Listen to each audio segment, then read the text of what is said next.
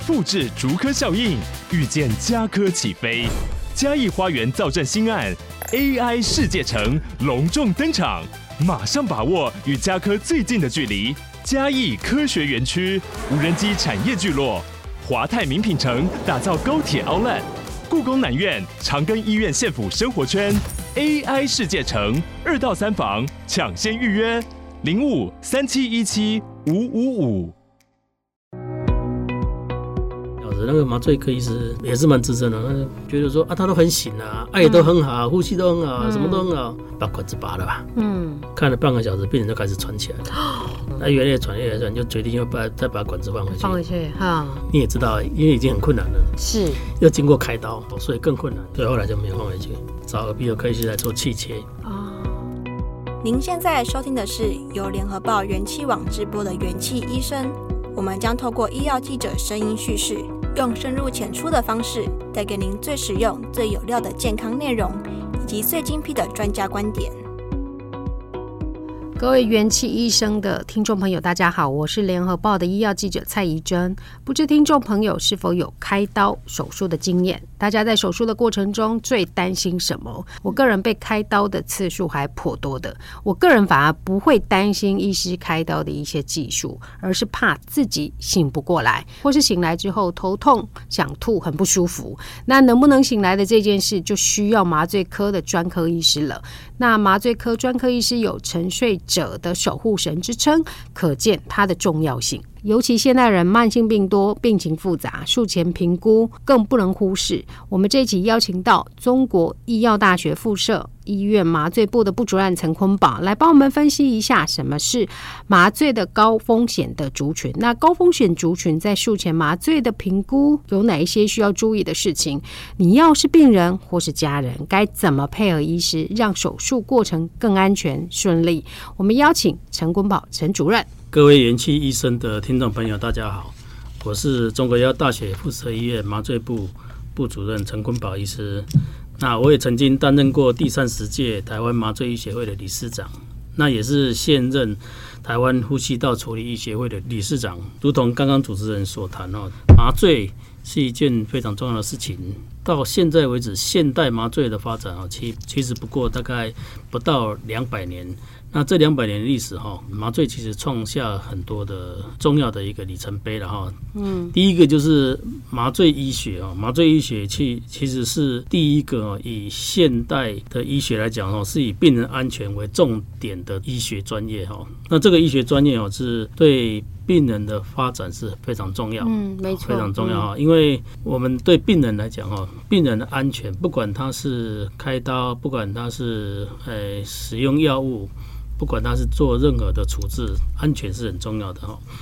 那在一九八四年呢，在美国的麻醉医学会的理事长哈，那时候他们的主席哦就开始对病人安全有所关注。嗯哼。啊，在一九八五年开始就成立一个叫做病人安全的基金会。这个基金会开始呃对于病人安全呃做很大的一个注意跟推广。其实台湾呃西元两千年左右哈，西元两千年左右就开始有病人安全委员会在。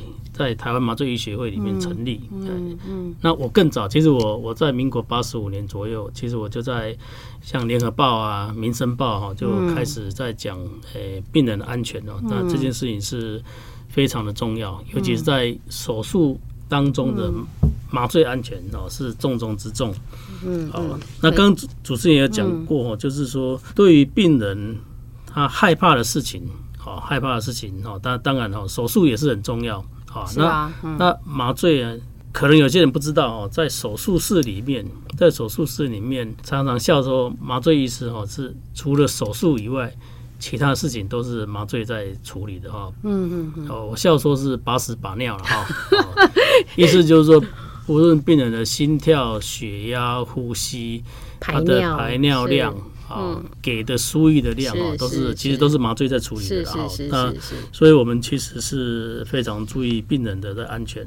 就麻醉需要注意的事项哦，总共好几十项，好好几十项。但我们说严重了，比如说严重了，比比如说有些人他可能心跳停止，是死亡，哦，心肌梗塞，嗯，中风，嗯，哦，肾脏衰竭，这些都是呃很重要的一些可能的并发症，嗯，哦，那甚至呢，手术后的疼痛，对，哦，也是很多人关注的，是是是是是。那当然哈，刚刚也有提到说。那是不是醒不过来？对啊，好害怕。那也是一件很重要的事情。对对那对对。甚至呢，太早醒过来，对不对？好，开到一半，如果万一醒过来怎么办？哦，这个是是呃很可怕的事情。是是是。那还有帮，当然包括呼吸的问题啊，神经损伤等等。是。其实很多啦，哦，很多。那这个都是我们要靠我们的专业去呃帮病人把关。哦，这个是很重要的。嗯，刚刚呃，主任也跟我们谈了一下，就是说，其实麻醉安全的这件事情，它从很早以前到现在，其实一直都被重视，而且是越来越重视。那刚刚主任也在谈，就是说整个。麻麻醉的过程中醒不来是当然是最严重，那太早醒来也是很很可怕。我上礼拜才跟某个人在聊，他就说他就是那种呃麻醉之后太快醒来，结果痛得要死。对，那整个整个那个医医护团队还要再帮他镇静，还要在后续做处理，这个确实是很麻烦。那再来，我想要请教一下下，就是主任就是说，在手术中麻醉科医师的看起来真的是身负重任啊。那要让手术过过程安全顺利，术前的评估是非常重要。那可以请教医师，就是说哪一些高风险的人他在做手术的时候要特别注意？那原因是什么？大家都知道哈，就是我们要预防一件事情哦，不是说啊，我那我就注意单点就好了哈。其实它是全面的，嗯，那全面的包括哈，就是病人他其实进到手术这件事情。对人来讲，那可能是一辈子可能就一次，那或者是当然有些人比较辛苦，他就好几次。像主持人讲的话，是好几次，那比较辛苦哈。那现代的麻醉哦，它需要哦做帮病人做全面的评估。那这个评估包括他术前。好的一些准备，了解他的疾病史，嗯，啊，疾病史就是他举例来说，他有高血压、心脏病、糖尿病，用什么药，这些都是他的疾病史。是，那还要有他的麻醉史，麻醉史就是他过去麻醉的历史，他有没有曾经发生过麻醉一些重要的事件？比如说，有些人他会告诉你说，他曾经有在麻醉当中有休克。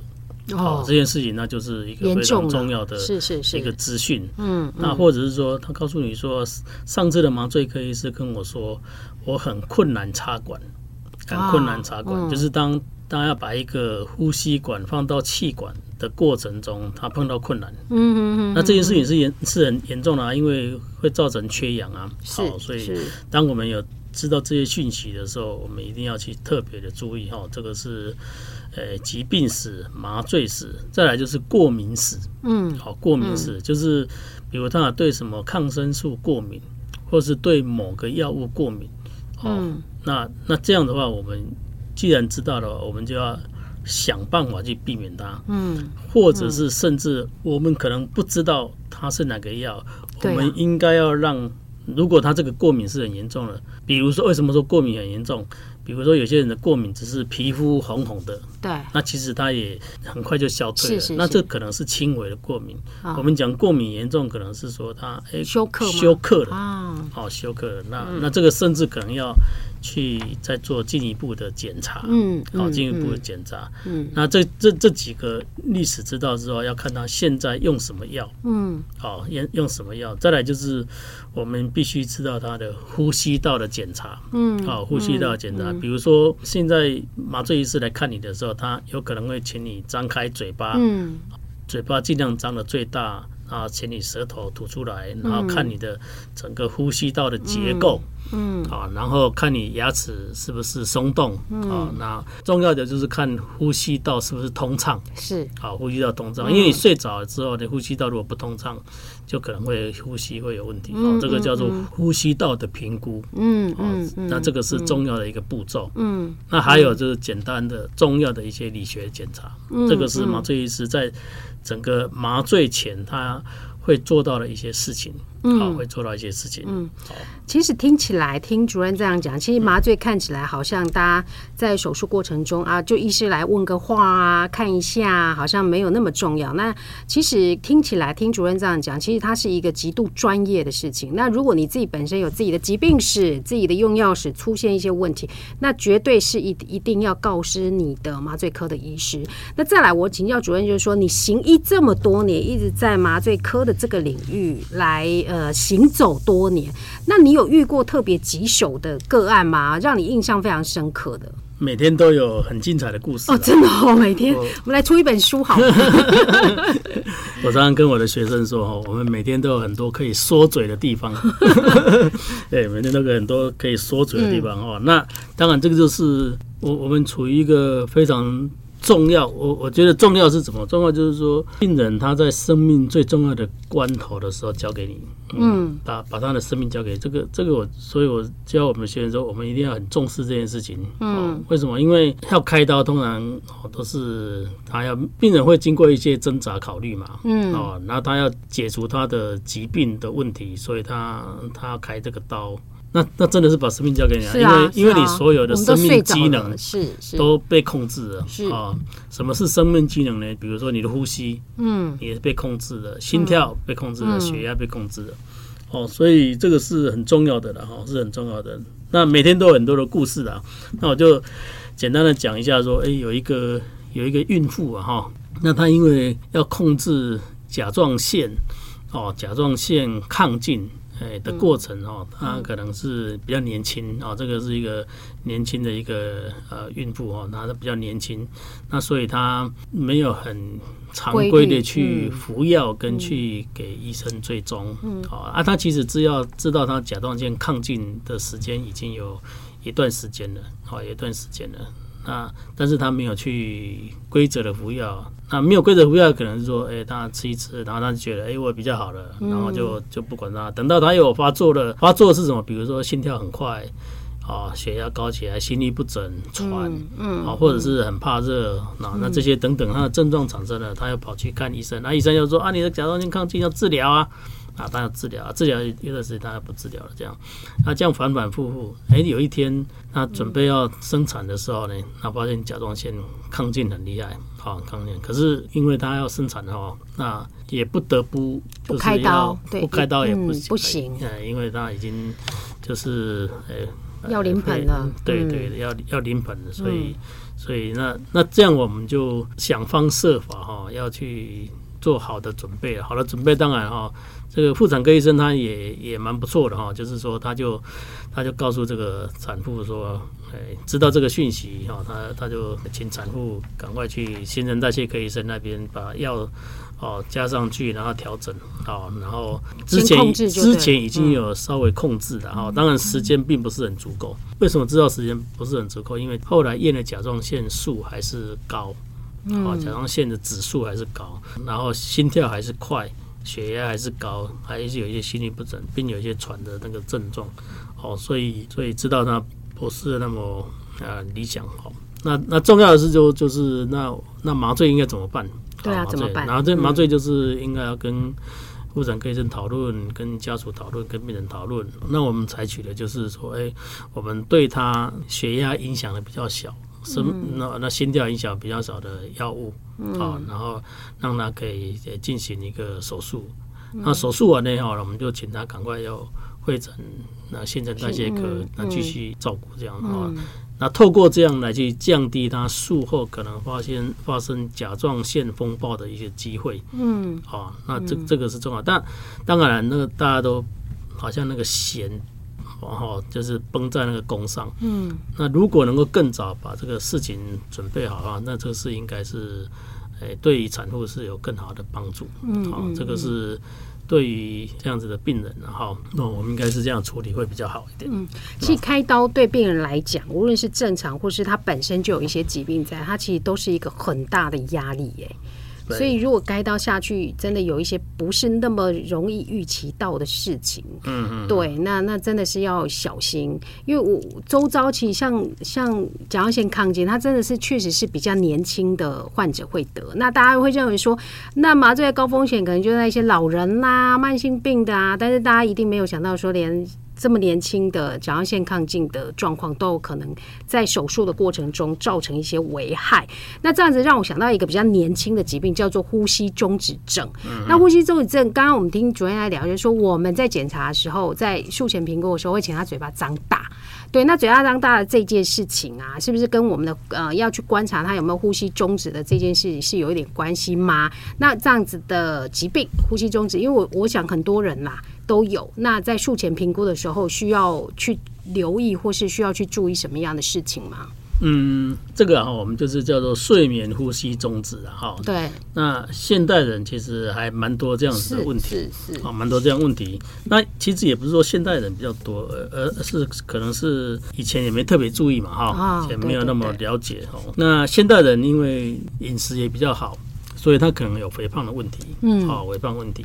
啊，但是也不是说只有肥胖的病人才会有呼吸中止哦，嗯、这个也不是哦。那睡眠呼吸中止的病人哦，在我们的前面来哦，我们第一个我们要知道说他是多严重哦，他多严重哦。比如说他可能轻微的，嗯，啊，他可能轻微的，那那可能还好。需要验的就是说他多严重，有一个指数叫做 AHI，AHI 哈，就是就是说他会呼吸中止的一个指数。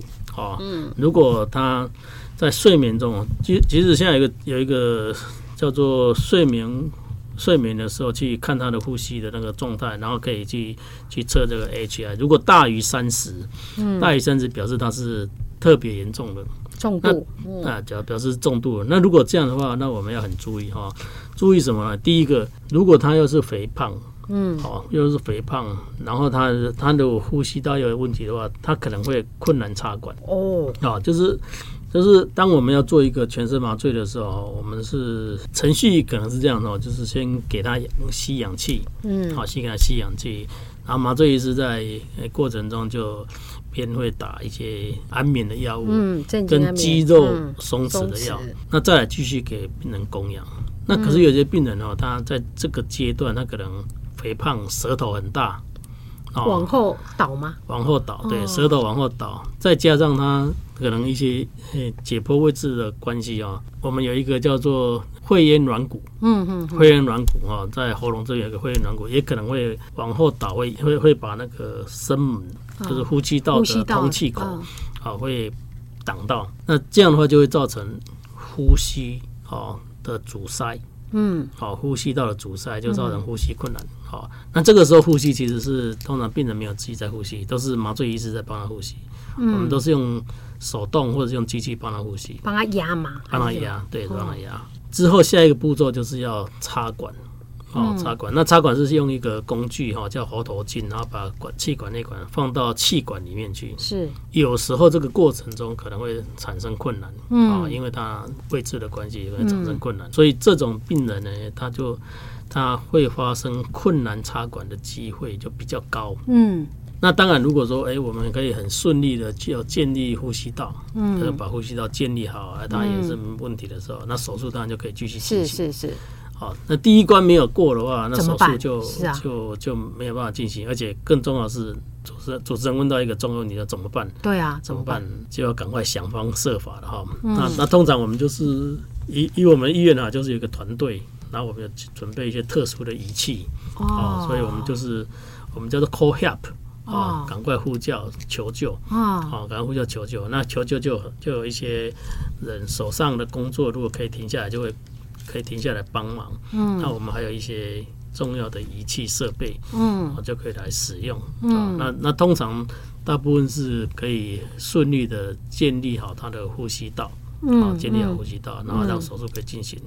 那这个是之前哦，那之后还有一个重要事情就是手术结束以后，我们要可以拔管，对啊。对不对？它可以拔管，就是管子要拔起来，不然你总不能一直带着管子。对啊，是啊，要移除。对，管子要移除。什么时候移除？就是第一个要病人醒过来，第二个要他呼吸的功能已经恢复正常，就自主呼吸啦。自主呼吸，自己可以呼吸，对，自主呼吸。嗯、但是这种病人哈，因为他很容易有呼吸道阻塞，嗯、所以你一定要确定他这两件事情都是很有把握，才、嗯、才把管子拔起来，嗯、不然也会有，比如他他搞不好要睡着，他他在有管子在气管的时候，他可能会觉得不舒服，他可能会有刺激，所以他哎、欸，你就觉得他醒了，可是等到你拔掉之后呢？他是舒服了，然后睡着。那、啊、他原原本就有睡眠呼吸中止，那、哦哦、可能就会产生呼吸道阻塞。哦哦哦，那这个是。这个都是专业的啊，是啊，好专业哦。决定要什么时候拔管，决定拔完管后要怎么样去处理，哈，都是一件很重要的事情。而且是很细微耶，像这类的病人，他呃会不会延后拔管？我跟你说，他的观察期需不需要稍微久一点、长一点？需要吗？这有可能，这有可能，这有可能哈。对，这个也是我们一个很重要的一个处理方法。嗯嗯嗯，甚至我们就再给他一点镇静，给他一点镇静，然后等到他再醒过来。有些有些人呢，你第一次醒过来的时候可能会有一些挣扎，他再醒过来的时候，那我们再请他跟我们一起配合，然后他，你确定他再醒过来是很醒，嗯，很醒，嗯，然后他可以配合。嗯，那那个时候要拔再来拔哦，不是在很躁动。我我我前几天遇到那个人就是这样子，因为他太早醒来，但是太早醒来，他不是真的醒来哦。听说他就开始骂人、抓人干嘛，就是那个意识是混乱的。嗯，所以后来他们又就像刚刚那个主任讲的，又又让他就再镇定一下，再延续观察。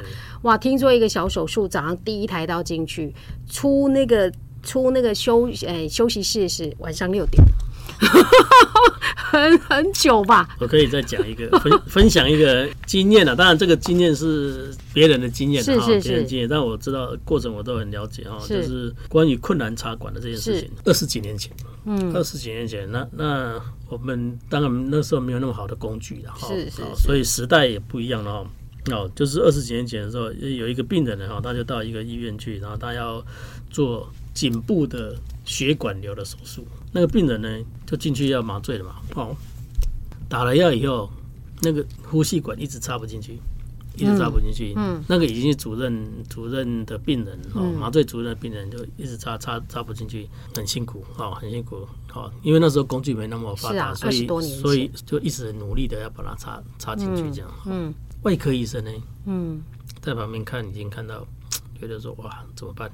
他就跟那个麻醉科主任说。那我们不然不要开了，这样。嗯，这个有时候很奇妙哈。然后管子就进去了，然后就放进去的哈。哦。那放进去以后呢？那么那那外科医生啊，因为他是整形外科医生，就开开开，然后开到开到晚上六七点，开完呢。那那当然，主持人刚才有讲啊，那我们就延后他拔管嘛。是啊。我们就观察，就已经知道他很困难插管，我我插都很困难的。那那拔呢？哦，就。那就把管子就带到恢复室，然后就再给他镇静，啊，然后醒过来他也很醒了。下一步怎么办？然后那个麻醉科医生呢，哦，就因为刚好那时候已经交接班了嘛，嗯、啊，因为都很顺利啊，所以就交给值班的人。嗯、那值班的医生就想就去联络说，我们就让他去住交护病房，嗯，好，因为没有拔管去住交护病房。那那个时候呢，交护病房满床，嗯，好。然后说啊，不然就带着呼吸管回去病房。那病房的护理人员啊，他就说我们不要，因为我们不会照顾这种有呼吸管的病人，啊很恐怖啊，是啊，不会照顾，好就不要。那又过了半个小时，那个麻醉科医师那也是也是蛮资深的，那看了看，看了半天，觉得说啊，他都很醒啊，爱也都很好，呼吸都很好，什么都很好，把管子拔了吧，嗯，拔了，拔了以后又在旁边。看看了半个小时，病人就开始喘起来了。那越来越喘，越来越喘，就决定要把再把管子换回去。放回去哈，嗯。你也知道，因为已经很困难了，是。又经过开刀，是。又经过开刀，所以更困难了，是。所以后来就没有换回去。嗯。换回去怎么办？找耳鼻喉科医师来做气切啊，气切。嗯。但是耳鼻喉科医师来的时候，不敢把那个，因为那个外科医师有在这边做了一个。叫 flap 哦，皮瓣哦，皮瓣啊，他他就不敢立刻把那个拆掉，哦，做季节，嗯，等等于是有一个伤口啦，在这边。对啊，因为别别别个医生开的伤口，那换我来，我把你的那个伤口破坏。嗯这个当然，当然真的是需要，还需要的时候还是需要的。嗯嗯，对，那这给我们很很大的教训呐。嗯，就是当我们碰到这种困困难的病人，我们以后这等于是一个场景。嗯，那这个场景以后我们应该怎么去处理这种病人？这这其实我们有把它。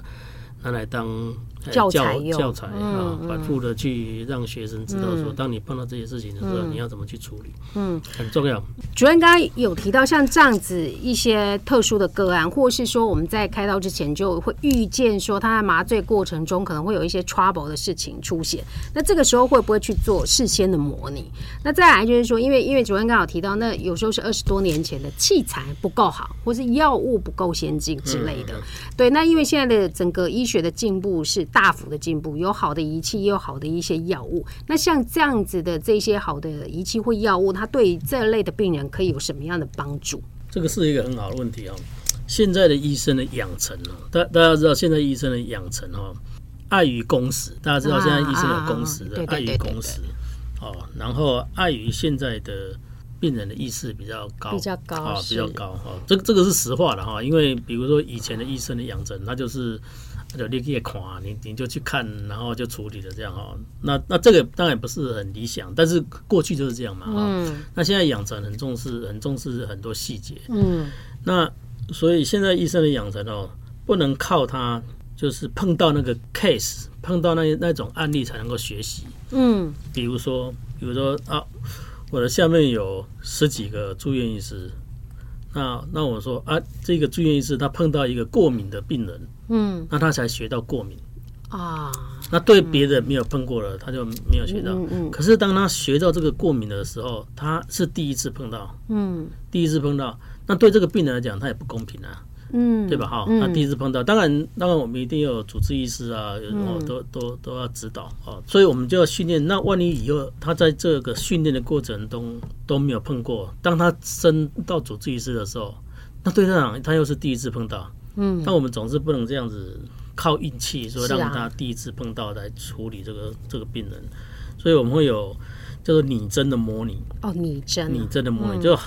搞得好像真的一样，这样哈。好好好，好，所以我们我我们就会把那些这些场景，好场景，那病人的故事，就去用演的哦，好用演的，好，那拟真就是把它演的像真的，演的像真的。比如说，也有外科医生啊，也有刷手的护护理师啊，也有也有流动护理师，也有麻醉护理师，有呃麻醉科医师这样子哈，在那个当下。那现在仪器也比较进步，所以有有那个拟真的仪器。哦，那那个拟真的仪器啊，就是它甚至可以，他的心跳怎么变化，血压怎么变化哦，有参数可以设计哦，都可以设定哦，原来都可以设定啊。所以当你要模拟说这个病人打了抗生素之后产生的过敏休克的时候，你要怎么处理啊？然后就一关一关，然后然后就让你第一次就已经在那里学习啊啊！因为那是一个拟真的的模模拟的嘛哈，所以当你处理不好的时候，老师会给你反馈，嗯，事后会有检讨，然后反馈，嗯，哦，然后同时还要看团队合作，嗯，哦，因为碰到这种事情的时候，团队是很重要的，是，哦，团队合作就不要让他。在处理这些事情的时候是第一次，是，所以他以后如果他是第一次的话，他在第一次就把事情做好，嗯，就等于是有经验的，虽然是拟真，他有印象了，是是是，而且那种学习哦，可能还更深入。为什么？因为当你实际面对病人在处理这么危急的时候，很多人脑袋是一片空白的。惊吼，对，当然是困难，因为他很紧张，所以所以他在处理的时候，他他会慌乱，嗯，他会慌乱，所以事后会问他说：“你那时候为什么做这个决定？”他可能也答不出来。他当他有这样的学习的经验的时候，那他就更深入的去得到这个学习。嗯，那麻醉医学会哈是很重视这个模拟的教学，情境教学然后对，算是这样，这这情可以说情境教学。那我们在专科医师的考试，考试前一定要先通过这个叫做拟真模拟的考试。哦，我们也是这样弄场景，弄了很就用演的，演哎用演的，用用很多的场景，而且它不只是要通过一场，它要通过好很多场。啊，要通过之后才能够隔年度才能够去考麻醉专科医师的考试。嗯嗯嗯嗯嗯。啊，这也是很重要的。嗯，对病人来讲也是一个很大的保障啦。哦，对对对，这这个确实。那呃，主任问一下，就是说，因为现在的仪器进步非常的大，还有加上一些好的药物。我记得我十几年前在做麻醉的时候啊，我很害怕呢，因为因为麻醉完之后就又吐又晕，坐在床上就像船上，就是他那。谁来谁去？但是我发现，就是后面这几年，哎，不太害怕。哎，我甚至在麻醉的过程中可以舒服的睡觉，还会做梦。所以，所以在这药物在这方面的进展，或仪器在这方面的进展，最主要的帮忙是会会在哪里？甚至连术后的止痛的这个部分，我觉得都帮助还蛮大的耶。现在发展就是我们以前在做。医疗了哈，其其实很多医疗的进步都这样哈，还包那包括麻醉嘛哈。其实我们更了解为什么，那更了解为什么，透过研究更了解为什么之后呢，就有仪器的发明，嗯，跟药物的改良，嗯嗯，哦的进展，哦。那比如说老实讲哈，以前。那病人开完刀后吐啊不舒服啊，其实是平常嘛。对呀，都被说。阿里都阿里都阿里都亏多啊，对吧？亏多卖点嗨呀。那 没错，对，我也被这样告知过，啊，自己就会忍着。对对对，但是现代麻醉哈，我常讲哈，安全是一定要的。嗯，可是你要接下来下一步要想有没有比较舒适的方式，嗯，这叫舒适化的医疗，嗯、哦，就是安全，安全呢，你不能说啊，我很舒适，但是我放弃安全，嗯，这是不对的。但是你是安全之外，舒适化的医疗，舒适，嗯、那舒适要怎么舒适呢？哈，减少副作用，嗯，好，减少副作用。麻醉医师呢，哈，麻醉医其实很想要哈，就是说他要麻醉一个病人呢，好，就好像就弹一个手指头，就掉。那他就睡着了，啊，掉就醒了，他就醒过来了。那醒过来，他跟你说：“哇，好棒哦！”这样竖起大拇指说：“好棒哦！”那那这样其实就是需要靠仪器，比如说我们有监测病人的脑波，嗯，好，我们可以看病人脑波，那我就知道说他睡到什么深度，嗯，然后什么时候我要让他醒过来，嗯，好，那那现在也有比较好的解药，好，比如说，哎，我们给病人打肌肉松弛的药，嗯。哦，可是他可能可能到他醒过来的时候，他还没有代谢完，那我们就给他比较好的解药，他就有力气了。哎、嗯欸，有力气就可以恢复呼吸。嗯、哦，那那就可以拔管。那另外有比较好的镇静、嗯安眠的药。嗯嗯、哦，那这镇静安眠药就是效果比较好，嗯、然后副作用会比较少。啊、嗯哦，那那这些药，当我们拿来让病人使用的时候，那病人就可以得到他他的一个好的帮助，因为。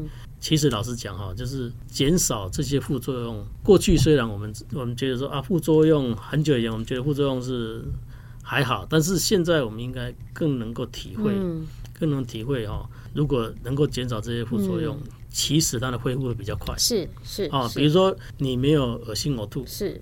那你肚子的伤口就不然切来切去啊，就是他们弄弄弄弄，那你你肚子伤口就会比较容易复原。嗯，如果你可以好的止痛，你就可以比较容易下床走动啊，嗯，对不对？那你体力就比较能够快速恢复啊。嗯，好，这个等等都是现在我们希望能够提供比较好的麻醉医疗，让病人去得到这样子的好处了。哦，好处了哈。嗯，那当然哈，还是有一些他可能体质。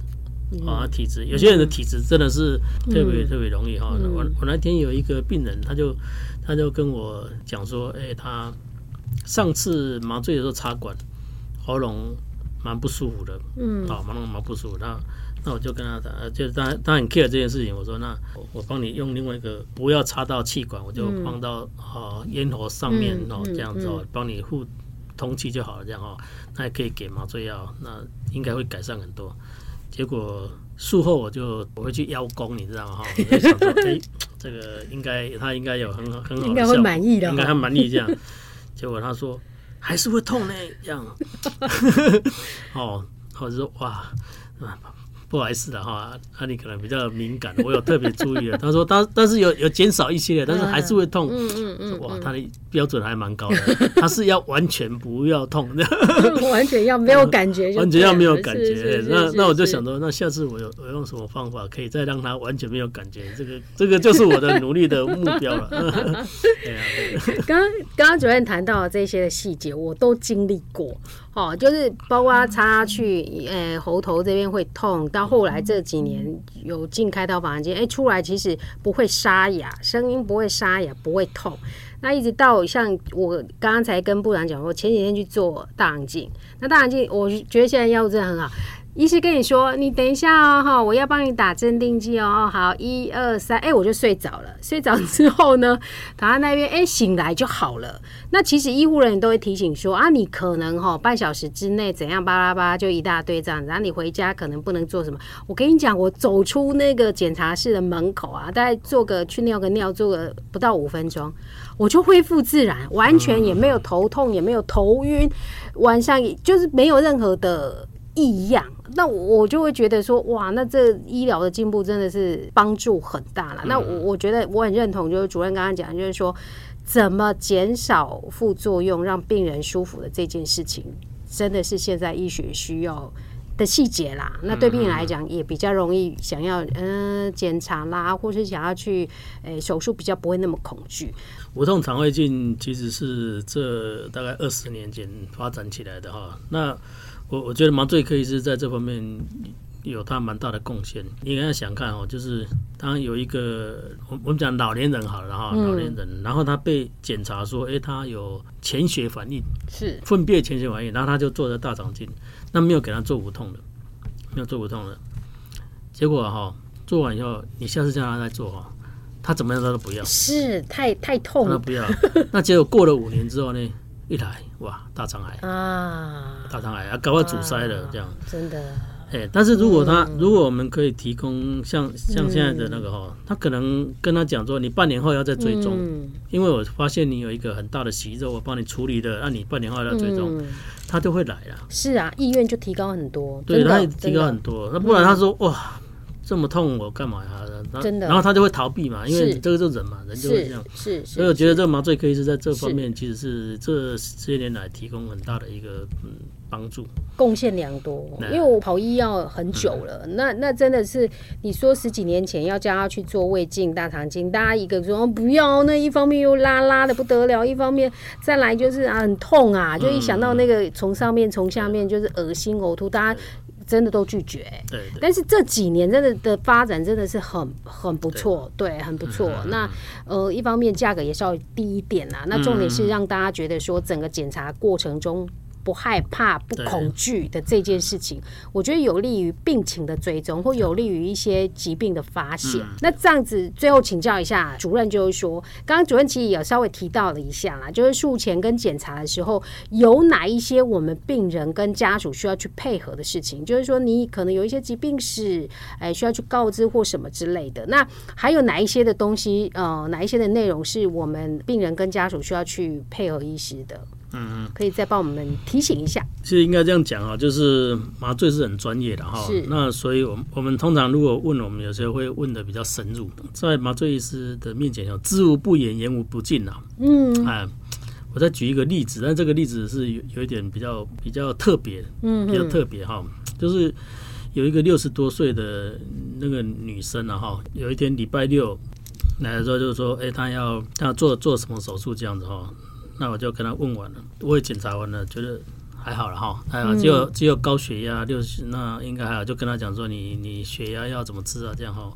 讲完之后呢，他他就他就看着，然后就眼泪掉下来，这样他说我还有话想要跟你讲，不知道可不可以讲？是，我说当然可以讲啊，什么都嘛可以讲，为什么不能讲呢？哈，他说我的儿子，哦，我的儿子哦，他有一天在睡觉的时候。哦，然后就突然叫了一声，然后他太太在旁边，然后送医院没有救回来，这样。嗯，他说哇哇，我就听了就起鸡皮疙瘩，这样。是是哇，怎样？他啊，因为他们住在一起哦，是他们住在一起。他说哦，这是很特别的问题。那那我说啊，后来检查出什么？他说不知道。嗯，好，因为送到医院都没有救回来啊。哦，好好。哦，我说，哎，没有检查出了什么问题，那这很特别啊。嗯嗯，啊，我说你有没有去检查？是。他说有啊，那我就去检查心脏啊，哦，什么健康检查都做了，也没有问题啊。嗯。他说，可是我的侄子有一天就走在路上就倒下去了，也走了，也走了。哇哇，嗯，这个这个很特别啊。很特别，当然这是特特别的疾病，是呃特别的疾病，就是连这些哈，我都跟他很深入的去跟他跟他了解哈，然后再帮他做后续的安排，好，然后去去跟心脏科医生，然后去跟，其实我觉得应该主要是心脏的问题，然后讨论你要怎么去处理这些病人，然后就是即使是这样这么细微的东西，没错，嗯，就是我们知道以后就会去想说，哎，他。会不会有什什么我们不知道的潜在的风险？没错，哦，所以你刚刚讲的这些高风险，有时候真的高风险，真的也看不一定看得出来，是不是明着来的那种？不是让你看得出来的高风险。对对对对，嗯嗯嗯。对，呃，我们听完这一集，大概也都了解到，麻醉在手术或是检查过程中是一个非常专业的一环啊。我们需要医疗团队，还有监测仪器跟药物的配合，尤其一些高风险的病人。那刚刚主任也有提到，就是说，即使家里有一些潜在一些很特殊的状况。其实，呃，在呃整个评估的过程中，都应该要详细的跟医师说。那只要你有尽情的告知，那其实也不太需要去担心呃手术或检查，因为我们有专业的麻醉科医师会帮大家守护着，能让治疗的过程更安全。我们元气医生下集再见，拜拜，拜拜。感谢各位收听。如果喜欢这集内容，您可以在元气网医生频道重听本集节目。并阅读精彩报道，也记得订阅我们，留下好评，或是留言告诉我们您的想法。